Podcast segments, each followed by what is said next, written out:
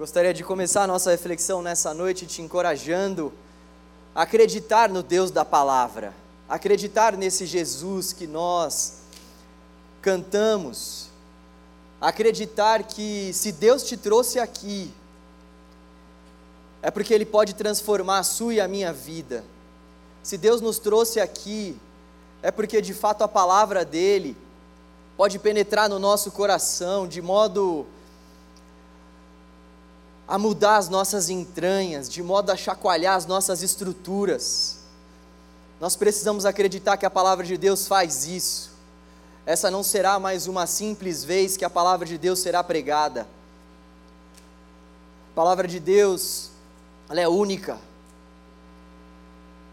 Essa não será somente mais uma reflexão que nós faremos, essa será a reflexão capaz de mudar a nossa vida a pregação capaz de mudar a nossa vida, e não porque existe algo de bom em mim, coitado de mim, mas porque o Senhor é o Deus da palavra. O nosso Deus é o Deus da palavra, e nós acreditamos que esse texto é inspirado, nós acreditamos que esse texto é verdadeiro, nós acreditamos que tudo que nós precisamos se encontra na palavra de Deus. Nós acreditamos que a palavra de Deus é atual, que a palavra de Deus é infalível que a palavra de Deus é imutável, que a palavra de Deus é o poder do Senhor para a nossa salvação. Obrigado, Deus, pela Sua palavra. Nós te damos graças, Senhor, porque o Senhor nos alcançou. Nós te agradecemos, Deus, porque naquele dia escuro, naquela noite ensolarada, ou melhor, naquela noite escura, o Senhor nos alcançou. Nós te agradecemos, Deus, porque a grande verdade é que muitos de nós aqui já não, já não viam mais esperança em suas próprias vidas, e foi nesse momento que o Senhor nos encontrou por meio da Sua palavra. Nós te agradecemos, Deus, porque muitos de nós aqui andávamos em vales profundos, e muitos ainda andam, mas nós te agradecemos porque o Senhor nos trouxe aqui para ouvirmos a tua palavra. Deus, fale conosco, Deus. Nós cremos que o Senhor é o Deus da palavra. Nós cremos que a Sua palavra, quando é pregada fielmente, produz frutos eternos no nosso coração. Oh Senhor, com que o Teu Espírito nos conduza o teu Espírito que é o nosso auxiliador, o nosso ajudador, o teu Espírito que é o próprio Deus que mora em nós, com que Ele dirija esse culto e essa noite, com que Ele dirija essa pregação, com que o teu poderoso Espírito possa abrir os nossos corações, Deus.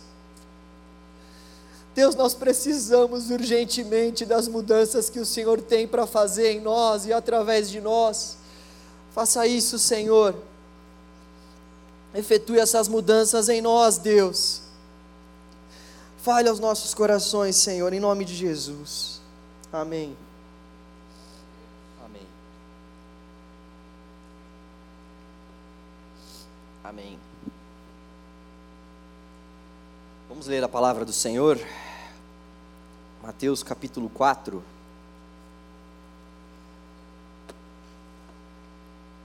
Mateus capítulo 4. A tentação de Jesus. Eu vou ler na NVI. Mateus capítulo 4. A partir do versículo 1.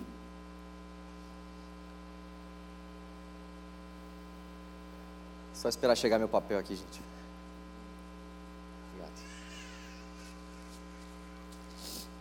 Calma, já chegou.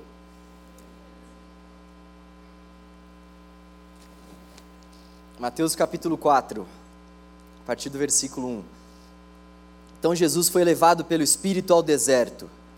Então Jesus foi levado pelo Espírito ao deserto para ser tentado pelo diabo.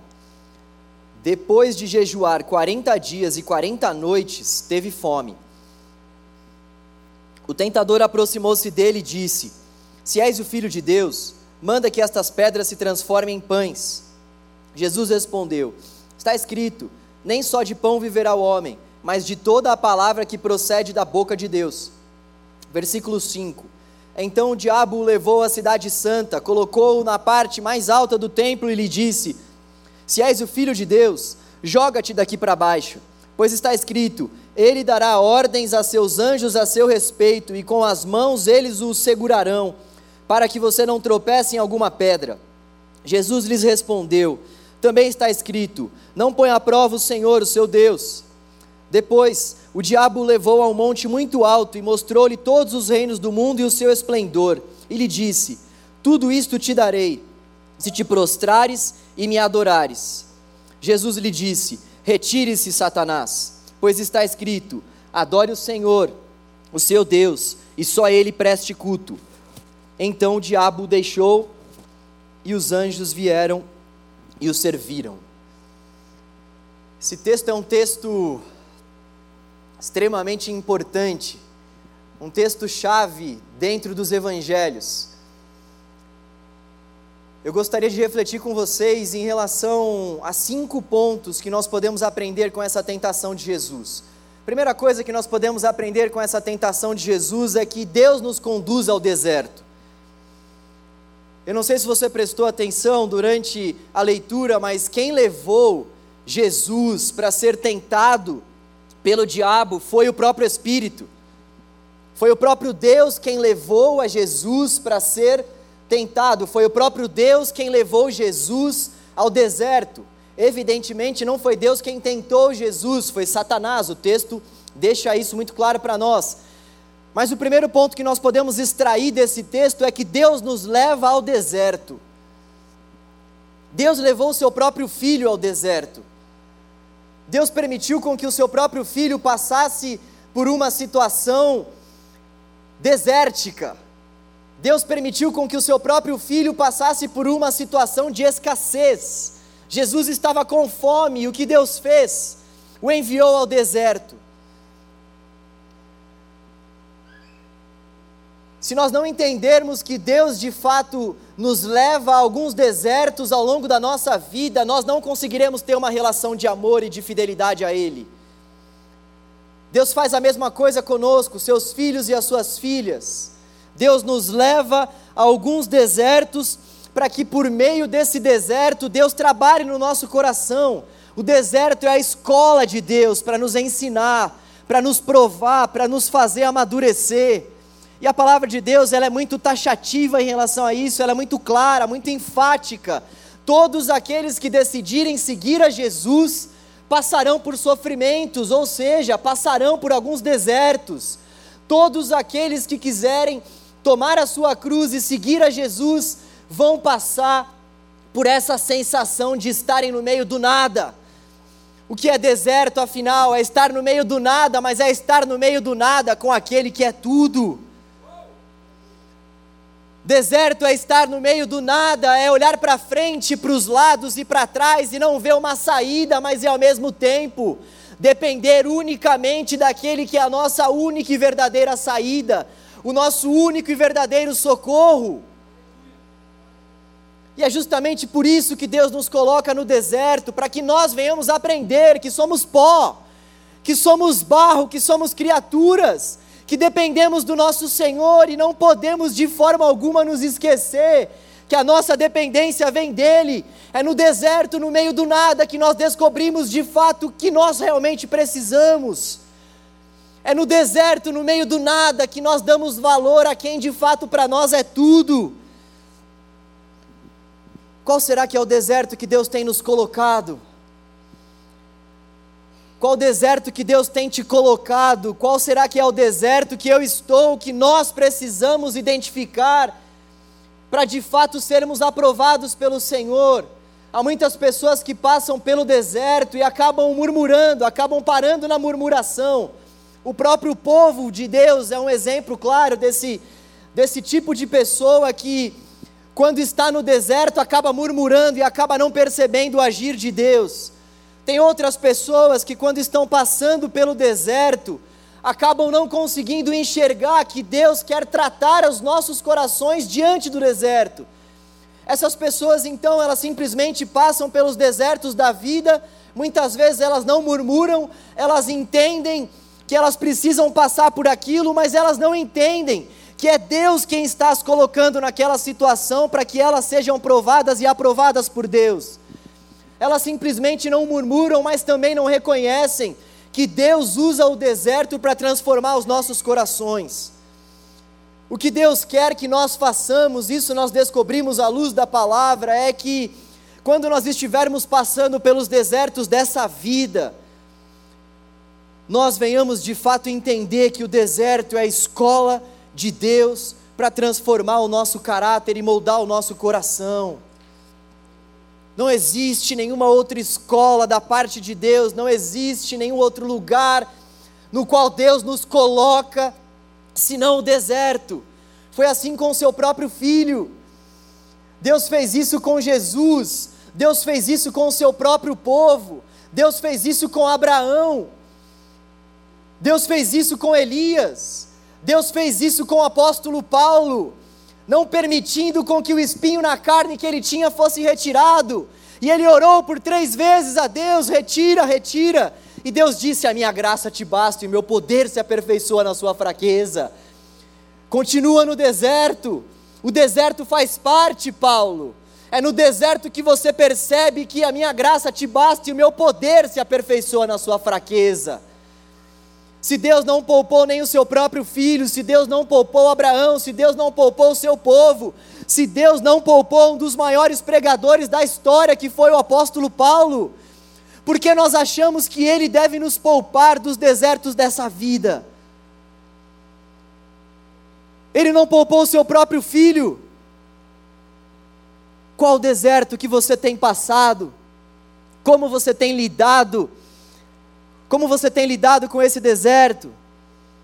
Será que nós temos enxergado os desertos dessa vida, os desertos que Deus tem nos colocado como oportunidades para o nosso caráter ser de fato transformado por Deus?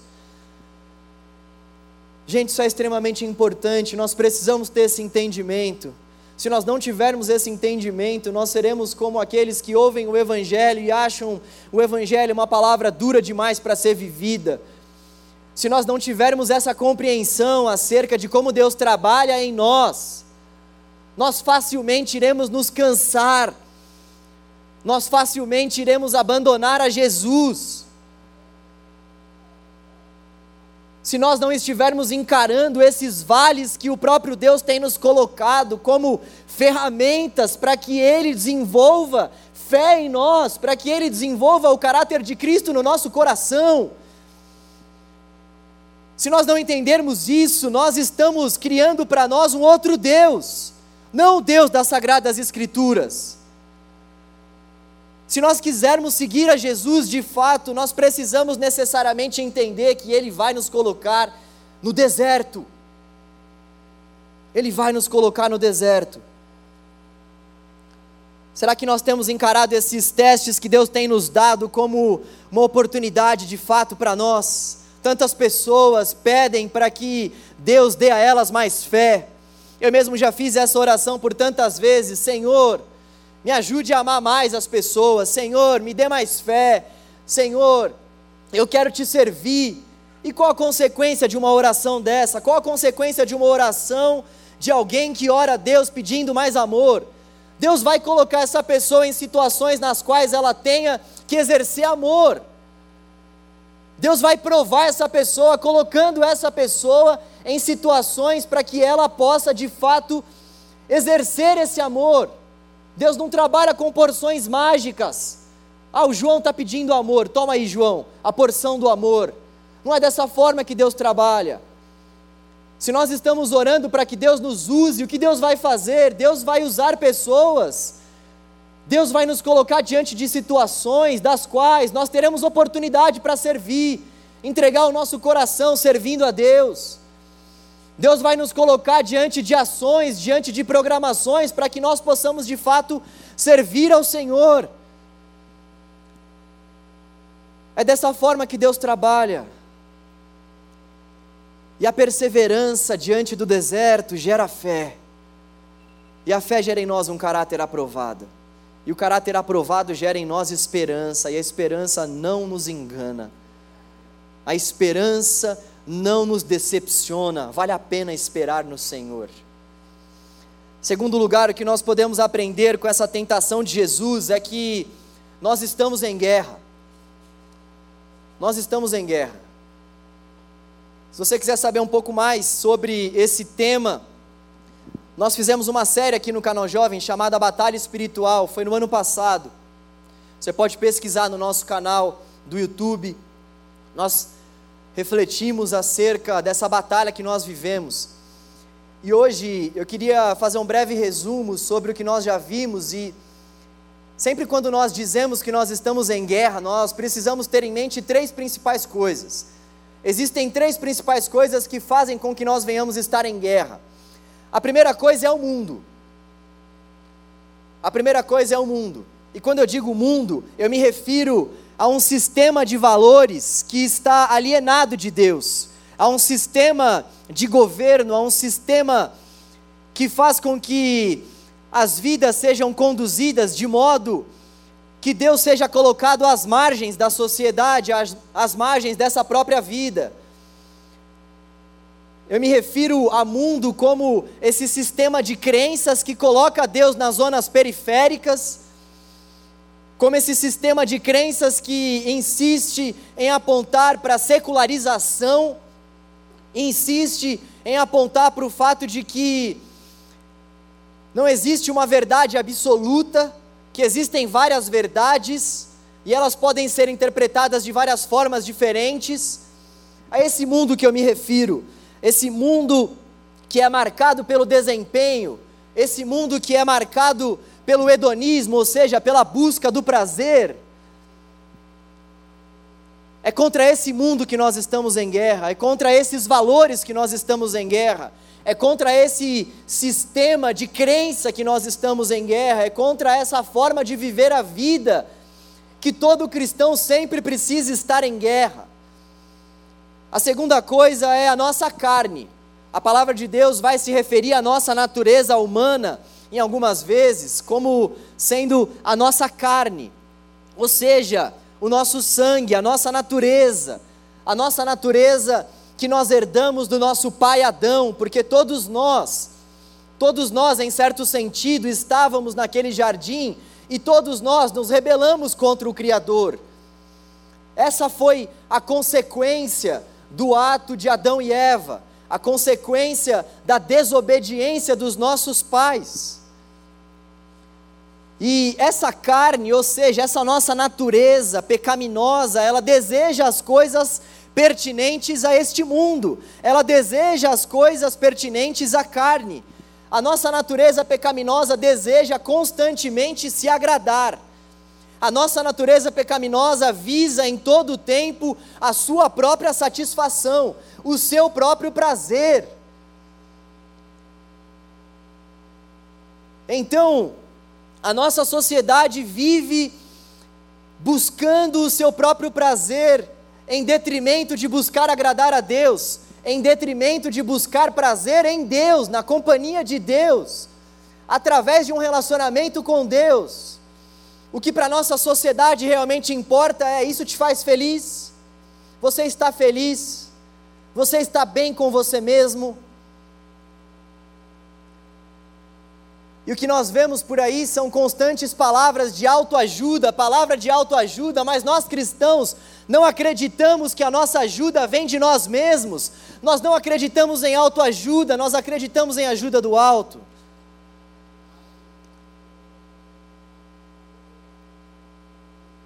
E o terceiro ponto que nos faz estar em guerra é o diabo.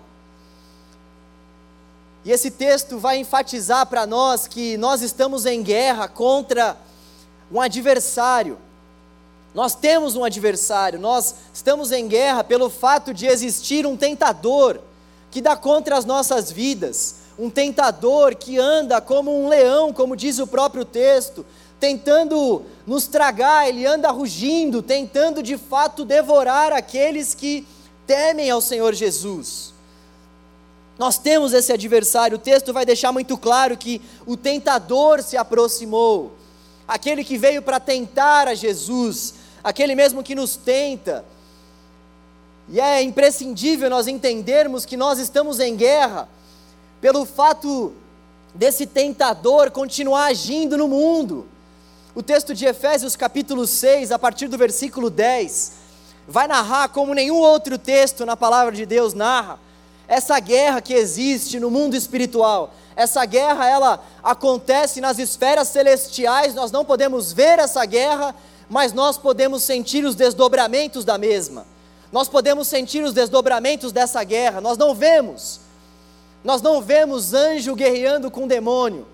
Nós não vemos esse tipo de guerra. Isso não está factível aos nossos olhos, mas nós sabemos que essa guerra existe, nós sabemos que nós podemos sentir os desdobramentos dessa guerra. Nós sabemos que nós sentimos o cansaço que advém dessa guerra, nós sabemos que nós sentimos os ataques que vêm por conta dessa guerra, nós sabemos que nós muitas vezes somos tentados por conta justamente dessa guerra que acontece. Então, existe uma guerra que está sendo travada em regiões que nós não conseguimos ver, mas que nós podemos sentir e que a própria palavra de Deus nos assegura, é real, é real. Eu sei que isso para muitos, vivendo neste século de coisas totalmente concretas, isso pode parecer uma aberração, isso pode parecer coisa de filme, mas é uma verdade. E sempre quando nós falamos em guerra espiritual, que nós estamos em guerra, nós precisamos ter bastante equilíbrio. Tem algumas pessoas que vão para um lado e acham demônio em tudo.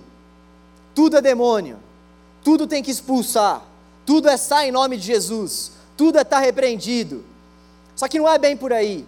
E tem aquelas outras pessoas que são totalmente céticas, que não acreditam de fato que existam demônios, que não acreditam de fato que nós temos alguém que dá contra nós, nós temos um tentador que procura nos tirar dos caminhos do Senhor.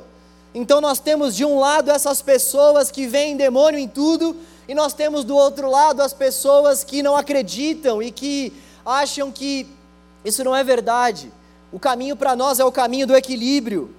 O caminho para nós é o caminho do equilíbrio. Nós não devemos nem subestimar o nosso adversário e nem superestimá-lo. É nem dizer que ele não existe, é também não ficar dando a ele importância maior do que de fato ele tem, é também não ficar dando a ele poder maior do que o que o nosso próprio Deus permite com que ele tenha. Essa guerra realmente existe, mas nós já sabemos quem é o vencedor dessa batalha. Essa guerra realmente é real, mas nós já sabemos que essa guerra é controlada pelo nosso Senhor e que Satanás, o nosso adversário, ele fica como um cão preso numa coleira que só pode ir até onde nosso Senhor permite. Por isso nós não precisamos temer, por isso nós não precisamos nos desesperar. Essa batalha já foi vencida, o final do livro já foi escrito. Só que, no entanto, nós ainda precisamos viver essa batalha. Por mais que nós já sabemos o final dessa guerra, Deus nos chama por meio do Evangelho, Deus nos chama colocando o seu Espírito para morar em nós, para essa batalha, para nós vivermos essa batalha, para nós aprendermos durante a batalha. E é importante nós entendermos que o nosso adversário, ele é um estrategista. O texto de Efésios vai falar que Satanás, ele prepara ciladas e a palavra grega que é usada ali é metodeia. Daí vem a palavra métodos, ou seja, Satanás prepara métodos, ele prepara ciladas calculadas para que eu e você venhamos cair. Nós não estamos lidando com um adversário que realmente não arquiteta os seus planos, não planeja os seus planos, não planeja as covas para nós cairmos. Nós não estamos lidando com um adversário que está totalmente alienado. Nós estamos lidando com alguém que trabalha por meio de métodos. Nós estamos lidando com alguém que prepara de fato ciladas e que tem como foco, tem como foco realmente fazer com que nós venhamos cair nessas ciladas. E por que é importante nós entendermos isso? É importante nós entendermos isso porque quando nós entendemos que nós estamos em guerra, quando uma pessoa sabe que está em guerra, ela busca de fato se defender, ela busca contra-atacar, ela busca de fato usar as armas que ela tem à sua disposição, as armas corretas, ela busca de fato também fazer estratégias. Quando nós entendemos que o que vem contra nós, o tentador, faz estratégias, planos, nós também, por outro lado, precisamos discernir quais são esses planos que estão sendo feitos contra nós, para nós cairmos.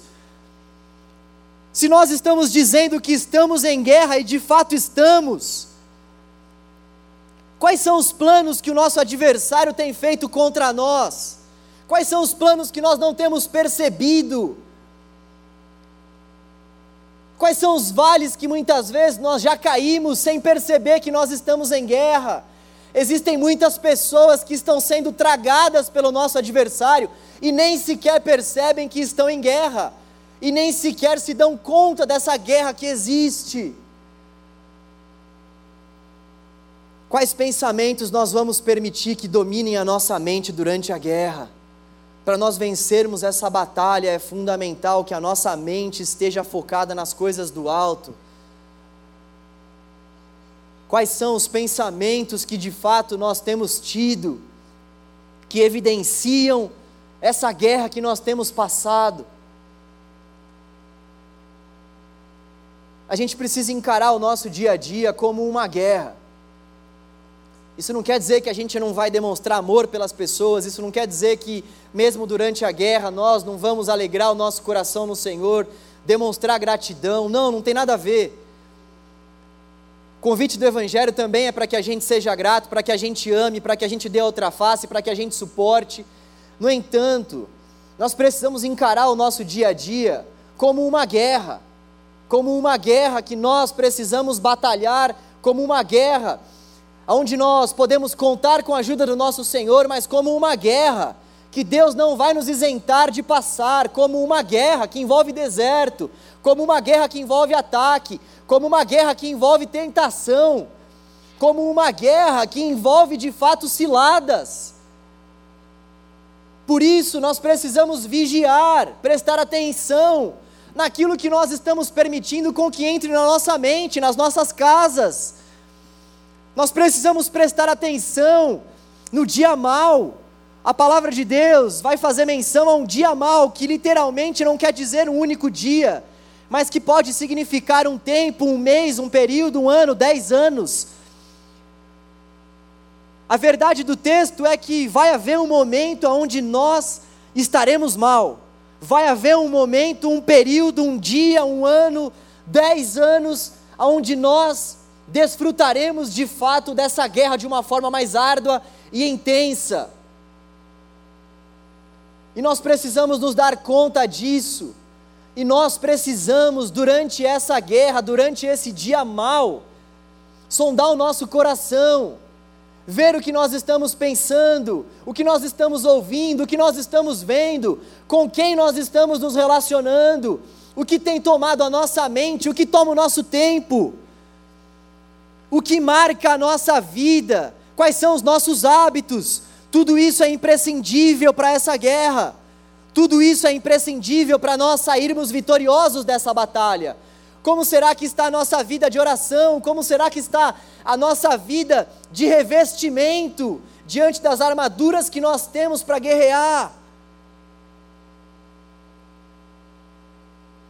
A grande verdade é que existem muitas coisas na nossa vida que nós precisamos lançar fora.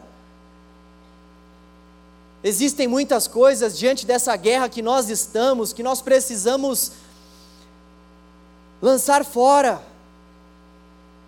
Existem muitas pessoas presas em vícios, presas em relacionamentos, presas em ansiedade sem fim, presas em desconfianças, presas em falta de perdão presas porque não conseguem de fato amar as pessoas. Existem muitas prisões.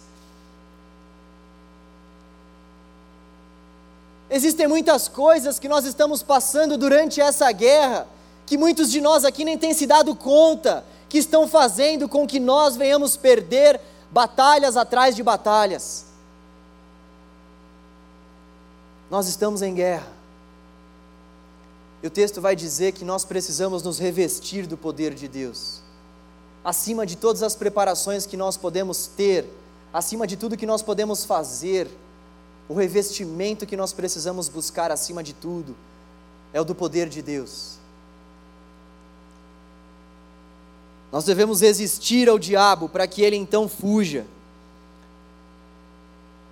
Nós devemos identificar quais são as armas que o nosso adversário tem usado contra nós e então resistir a essas armas para que então o nosso adversário fuja. E como Jesus fez isso? Como Jesus resistiu? Eu não sei se você prestou atenção aí, mas por três vezes Jesus usou a palavra, ele disse: Está escrito, está escrito, está escrito. Terceiro aprendizado que nós podemos extrair dessa tentação de Jesus é que Jesus tinha fé na palavra, Jesus acreditava na palavra, Jesus, diante das tentações, usou justamente a palavra. Deuteronômio 6 na primeira vez, 6 na segunda vez e depois Deuteronômio 8 na terceira vez. Está escrito, está escrito, está escrito. Está escrito. Isso basta está escrito, isso supre as demandas do nosso coração, está escrito. E porque está escrito eu creio, e porque está escrito eu acredito, está escrito, e porque está escrito eu vou viver a minha vida de acordo com isso que está escrito. Está escrito e o que está escrito não muda, está escrito e o que está escrito é boca de Deus, é palavra de Deus para mim e para você, está escrito. É dessa forma que nós devemos resistir ao tentador, é dessa forma que nós temos que lidar com essa guerra. Está escrito. Nós precisamos acreditar na palavra, ter fé na palavra. E a fé na palavra envolve três principais Cs. Primeira coisa, concordar. É necessário que nós venhamos concordar com a palavra. Não somente ler o texto, mas concordar com o texto. Existem muitas pessoas que entendem o texto, que conhecem o texto, que sabem de cor as viagens missionárias que o apóstolo Paulo fez, que sabem certinho as dez pragas que vieram até a nação do Egito, só que, no entanto, não concordam com o texto. O texto não mexe no coração, o texto não gera mudança, porque a pessoa não concorda. O outro C é o C de conhecer que na verdade vem até antes de concordar, conhecer, concordar, mas conhecer a palavra. Buscar entender o texto, buscar conhecer o texto, buscar se relacionar com o texto. Sabe, gente, eu fico admirado com o número de vezes que alguma pessoa chega até mim para pedir algum tipo de conselho, ou quando alguma pessoa chega até mim e tem alguma luta específica, eu fico admirado como a solução ela nunca muda. A solução é sempre a mesma. Nós precisamos buscar a Deus. Nós precisamos colocar Deus no centro da nossa vida. Nós precisamos ter uma vida mais íntima com o texto. Como que nós adquirimos proximidade com Deus? Como que nós experimentamos a Deus, como que nós nos relacionamos com Deus, como que nós temos a nossa fé fortalecida. A fé vem pelo ouvir, o ouvir a palavra. A fé vem pelo estudar a palavra. A firmeza que nós precisamos vem por meio de um relacionamento profundo com o texto. Exercício atrás de exercício para que a leitura seja algo frequente e diário nas nossas vidas. Não existe outra solução. Quem propor qualquer outro atalho vai estar propondo um atalho, mas não o caminho, a verdade e a vida. O caminho é um só. Deus se revelou por meio das sagradas escrituras. Deus se revelou por meio de um texto sagrado. E nós precisamos conhecer esse texto. Conhecer, concordar e o terceiro fé. Fé, ó. Terceiro C. Quem é fé? Espera aí, deixa eu tomar uma água aqui. Confiar. O terceiro C é confiar, ou seja, colocar em prática. Nós devemos conhecer, nós devemos concordar, mas qual a consequência de quem conhece e concorda? A prática. Ter fé é colocar a palavra de Deus em prática. Ter fé é de fato colocar a palavra de Deus em andamento, colocar a palavra de Deus para que ela faça parte do nosso dia a dia, da nossa vida, é praticar o que o texto diz. É praticar o que o texto diz, é acreditar, é confiar a ponto de dizer: está escrito e vai ser esse o caminho que eu vou seguir. Está escrito e porque está escrito eu vou abandonar isso. Está escrito e porque está escrito eu vou deixar aquilo. Está escrito e porque está escrito eu não vou mais frequentar tal lugar Está escrito, e porque está escrito, eu não vou mais seguir esse mesmo caminho. Está escrito. Confiança na palavra. É o Deus da palavra, é o Deus que fala, faz e acontece. É a palavra de Deus, lâmpada para os nossos pés, luz para os nossos caminhos, direção para as nossas vidas, refrigério para as nossas almas. É a palavra de Deus. Eu percebo que muitas vezes a gente não consegue acreditar na palavra de Deus porque nós queremos olhar para uma para uma realidade que muitas vezes nós queremos tocar. Nós queremos ver. Um dos grandes desafios dessa era para nós cristãos é crermos em Deus ainda que nós não consigamos vê-lo. O nosso Deus é invisível, mas é real. Tão certo quanto o ar que nós respiramos, que nós não podemos ver, mas existe.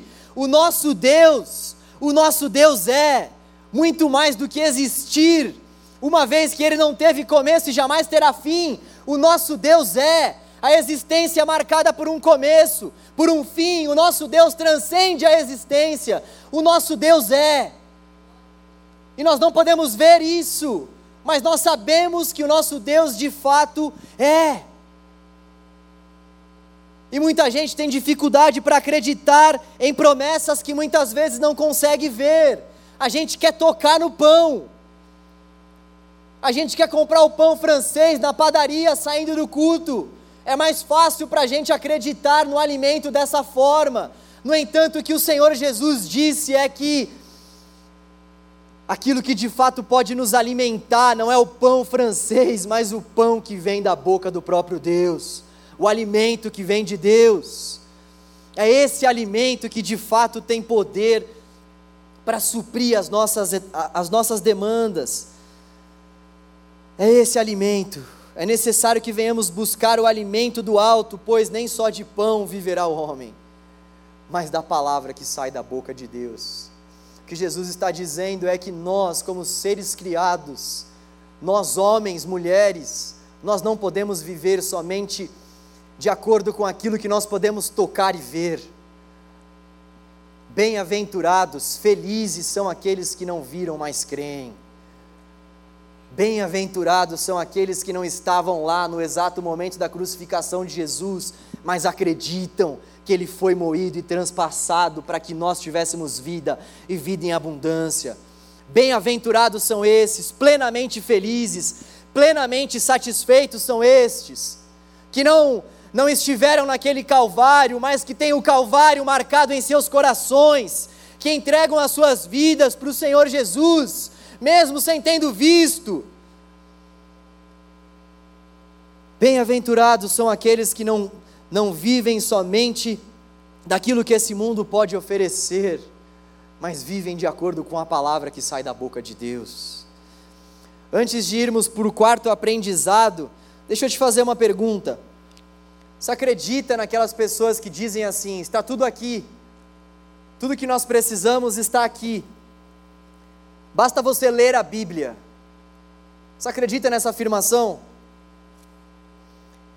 Em parte, essa afirmação é verdadeira. No entanto, não basta somente ler as Escrituras. O quarto aprendizado é: Jesus soube interpretar corretamente a palavra. Não adianta simplesmente nós lermos as Sagradas Escrituras se nós não soubermos interpretar a palavra de Deus. Esse texto vai nos dizer que o próprio Satanás conhecia a palavra, ele citou a palavra, inclusive ele citou o Salmo 91 em uma das ocasiões da fala dele. O Salmo 91, o salmo que muita gente tem aberto, foi o salmo que o capiroto citou. Ele conhecia o texto, ele conhecia a palavra, no entanto, ele não soube interpretar corretamente a palavra. Não basta somente ler as Sagradas Escrituras, nós precisamos saber interpretar a Bíblia, porque se nós simplesmente lermos e não soubermos interpretar, nós vamos criar um monstro para si, nós vamos criar um monstro para nós adorarmos. Se nós olharmos para o texto e não soubermos interpretá-lo, nós vamos achar que Deus é um machista, sendo que ele foi aquele quem mais valorizou as mulheres, nós vamos achar que Deus foi a favor da escravidão, nós vamos achar outras tantas coisas se nós não soubermos interpretar as Escrituras. Se nós não soubermos interpretar as Escrituras, nós estaremos factíveis a qualquer ataque do nosso adversário. Uma das coisas que Satanás mais faz é distorcer a palavra de Deus, é distorcer o texto. Foi isso que ele fez desde o jardim. Ah, mas vocês vão comer esse fruto, mas esse fruto aí não, não, isso daí não vai fazer com que vocês deixem de ter comunhão com Deus. Quem falou isso para vocês? Esse fruto não vai fazer com que a vida de vocês seja uma vida negativa. Satanás em todo tempo procura distorcer as palavras de Deus. É por isso que nós precisamos saber interpretar corretamente o texto, para que quando nós sejamos atacados e venhamos sofrer ataques do tipo você não presta, nós possamos rebater isso com o texto. Quando nós ouvirmos ataque, não há perdão para você. Nós devemos combater com o texto que diz que já não há mais nenhuma condenação para aqueles que estão em Cristo Jesus. Quando nós ouvirmos ataque do tipo Deus não te ama, nós devemos trazer à nossa mente que Deus amou o mundo de tal maneira que entregou o seu único filho.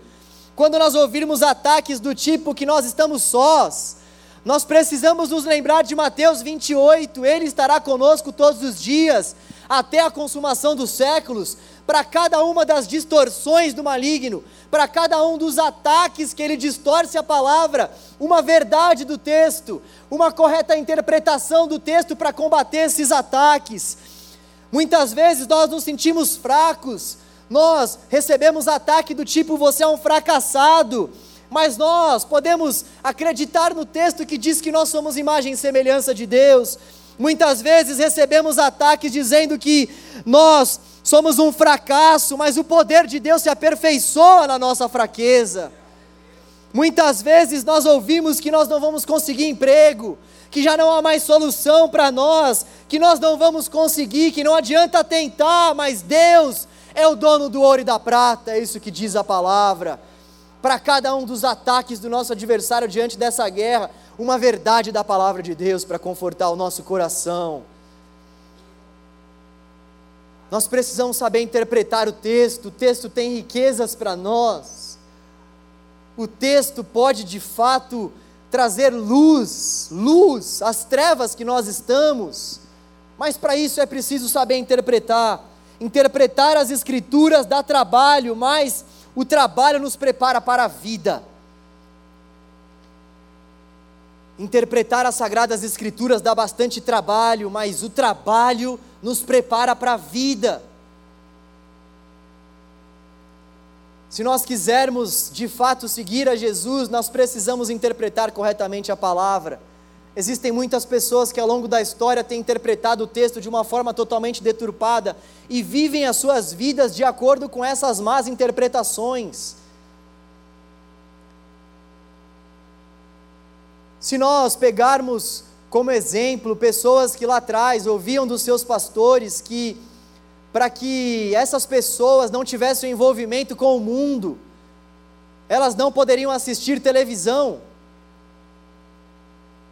Existiram muitas pessoas e existem ainda muitas pessoas que não têm televisão em casa, por conta de uma má interpretação que pastores fizeram e passaram para o rebanho por conta de um erro de interpretação de um texto que vai dizer para nós não nos apegarmos a esse mundo, que vai dizer que nós somos inimigos do mundo. Pessoas interpretaram isso como se de fato nós não pudéssemos ter televisão? Outras igrejas vão pegar o texto que o apóstolo Paulo escreveu aos Coríntios, no qual diz que as mulheres devem usar véu na igreja e vão interpretar isso para os nossos dias. E vão fazer com que as mulheres tenham que ir à igreja de véu. Uma má interpretação de um texto que foi escrito num contexto específico. Pessoas que não sabem extrair o princípio elementar do texto que vale para os nossos dias e o princípio contextual, aquilo que vale para aqueles dias erros de interpretação que fazem com que eu e você venhamos colocar muitas coisas na cabeça, venhamos achar que Deus se relaciona conosco de uma forma que não necessariamente é verdadeira, que não necessariamente provém do texto. Nós precisamos interpretar corretamente as Escrituras. E esse mundo, ele constantemente nos estimula a pensarmos que as Escrituras precisam de atualizações. Se nós não soubermos interpretar a palavra, chegaremos à conclusão de que ela precisa de atualizações. Se nós não soubermos interpretar as sagradas escrituras, a consequência dessa má interpretação vai ser que nós nós acharemos, nós vamos pensar sim que as sagradas escrituras precisam de atualizações, sendo que na verdade o que as sagradas escrituras precisam é de uma correta interpretação. O texto não precisa ser atualizado. Tem um teólogo que diz que a palavra de Deus é mais atual que o jornal de amanhã. Claro que naquela época dele ainda tinham muitos jornais, mas a palavra de Deus é mais atual que qualquer noticiário que ainda nem saiu. A palavra de Deus, ela é extremamente atual para os nossos dias. A palavra de Deus, ela não precisa passar por nenhum tipo de atualização, ela precisa ser corretamente interpretada. Em quinto lugar, para encerrar, o último aprendizado que nós podemos extrair desse texto é que Deus sempre nos socorre. Deus nos coloca no deserto. Deus colocou o seu próprio filho no deserto. Mas leia comigo novamente o versículo 11, olha só o que diz o texto. Então o diabo o deixou e anjos vieram e o serviram. Deus enviou anjos para servir a Jesus. Deus enviou anjos para socorrer a Jesus no deserto. O nosso Deus é aquele que nos manda para o deserto, mas o nosso Deus é aquele que vai conosco no deserto. O nosso Deus é aquele que compra a passagem para o deserto, mas Ele mesmo vai conosco. Ele mesmo nos acompanha, Ele mesmo vive com cada um de nós, todas as fases que nós vivemos diante do deserto. O nosso Deus é aquele que não nos abandona, o nosso Deus é aquele que acampa os seus anjos ao nosso redor, para nos fazer lembrar das maravilhas do Senhor, para nos fazer lembrar da fidelidade do Senhor. O nosso Deus é aquele que não somente vai conosco, mas aquele que fez questão de morar dentro de nós. O nosso Deus é o nosso socorro bem presente no momento da angústia e da tribulação. O nosso Deus é a nossa fortaleza, o nosso Deus, o nosso Deus é bem presente. Deus nos leva para o deserto, Deus nos ensina, Deus nos coloca em vales escuros, Ele mesmo faz isso, mas para nos mostrar o seu amor. Deus nos leva ao deserto para falar de amor. Deus nos leva ao deserto para que nós venhamos aprender e para que nós venhamos aprender acima de tudo que Ele nunca deixará de nos socorrer, que Ele nunca nos deixará sós que Ele jamais vai nos abandonar,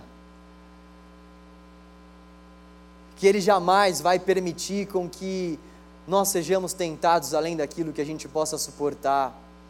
Foi assim com Jó, foi assim com Paulo, foi assim com Pedro, foi assim com a igreja primitiva, será assim conosco também. O nosso Deus é o mesmo que nos leva para o deserto, é o mesmo que faz com que nós venhamos passar por crises, por notícias ruins, por doenças. Mas Ele é o mesmo Deus que disse Jó: Eu sei que o meu redentor vive e por fim vai se levantar sobre toda a terra.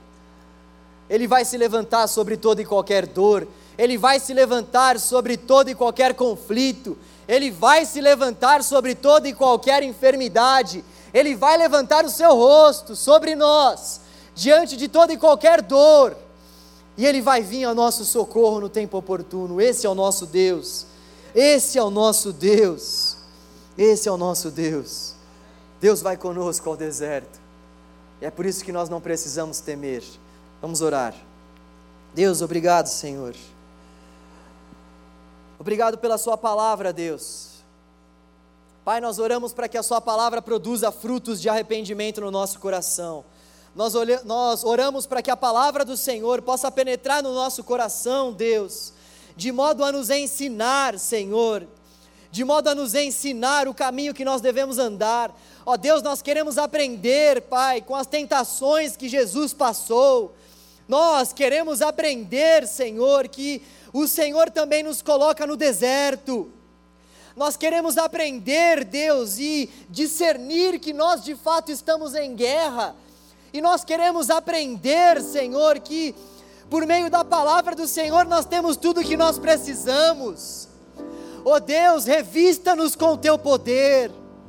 Oh Deus, ajuda-nos a termos fé na palavra, assim como Jesus teve ajuda-nos a interpretarmos corretamente a palavra. Oh Deus, com que nós não venhamos nos deixar levar por más interpretações, com que nós não venhamos nos deixar levar com essas interpretações, Senhor, que alargam a porta do reino dos céus. A porta é estreita, faça com que nós venhamos entender isso. Oh Deus, venha ao nosso socorro, Deus. Venha ao nosso socorro, a nossa rocha. Venha ao nosso socorro, ó Deus. Nós queremos construir o alicerce da nossa casa no Senhor. Venha ao nosso encontro, Senhor. Venha ao nosso encontro, Senhor. Venha ao nosso encontro. Nós queremos construir a nossa casa em Ti, Deus. Ministério de Louvor, pode subir aqui, nós vamos cantar novamente que nós queremos construir a nossa vida no Senhor. Para finalizar, eu queria te dizer o seguinte: o mesmo texto de Efésios que eu citei aqui, vai nos narrar quais são as armaduras que nós precisamos ter na batalha. E todas as armaduras passam pela palavra de Deus. O texto começa falando sobre o capacete da salvação ou seja, a certeza da nossa salvação, a certeza de que dos braços de Jesus ninguém pode nos tirar, a certeza de que o Senhor Jesus é o mesmo ontem, hoje e será o mesmo eternamente, aquele que nos ama, aquele que tem misericórdia de nós, a certeza de que o nosso futuro está na mão dEle, o capacete da salvação, nós colocarmos isso em nossa mente, a couraça da justiça, o ato de Deus nos inocentar dos nossos pecados através da cruz de Cristo, nós fomos declarados justos por Deus. Nós que éramos injustos, nós que andávamos em caminhos de morte, por conta do sacrifício de Jesus, nós fomos declarados justos, nós fomos inocentados da condenação que era contrária a nós, couraça da justiça, escudo escudo da fé, para nós nos defendermos nessa guerra que é travada contra nós, para nós nos defendermos das mentiras que o nosso adversário lança. Espada, a espada da verdade, a palavra de Deus, que não somente é usada para nós nos defendermos, mas para nós contra-atacarmos, rebatermos os maus pensamentos, os ataques, as ciladas, rebatermos com a espada que é a palavra, sandálias do Evangelho da paz, a prontidão, a alegria de anunciarmos a salvação, anunciarmos a boa notícia de que Deus ofereceu a si mesmo para que todo aquele que nele crê não morra, não passe pela segunda morte, mas tem a vida eterna. Palavra de Deus, palavra de Deus, está escrito, está escrito, está escrito. E é nesse alicerce que está escrito que as nossas vidas devem estar fundamentadas. Fique em pé no seu lugar, vamos juntos fazer essa oração ao Senhor. Ore a Deus, ore juntamente conosco.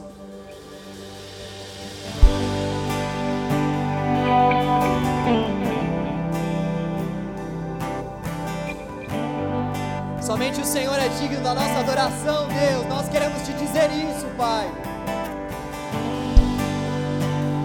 Digno dessa canção, só tu és, Senhor. Só tu és, só tu és, e não há outro.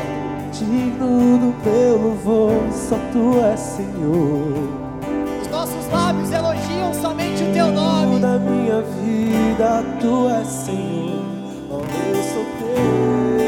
Tu és o dono do nosso coração, Deus. Nome que é sobre todos teu Jesus. Fonte da salvação, só tu és Jesus. Digno da minha vida, tu és Jesus. Oh, eu sou teu.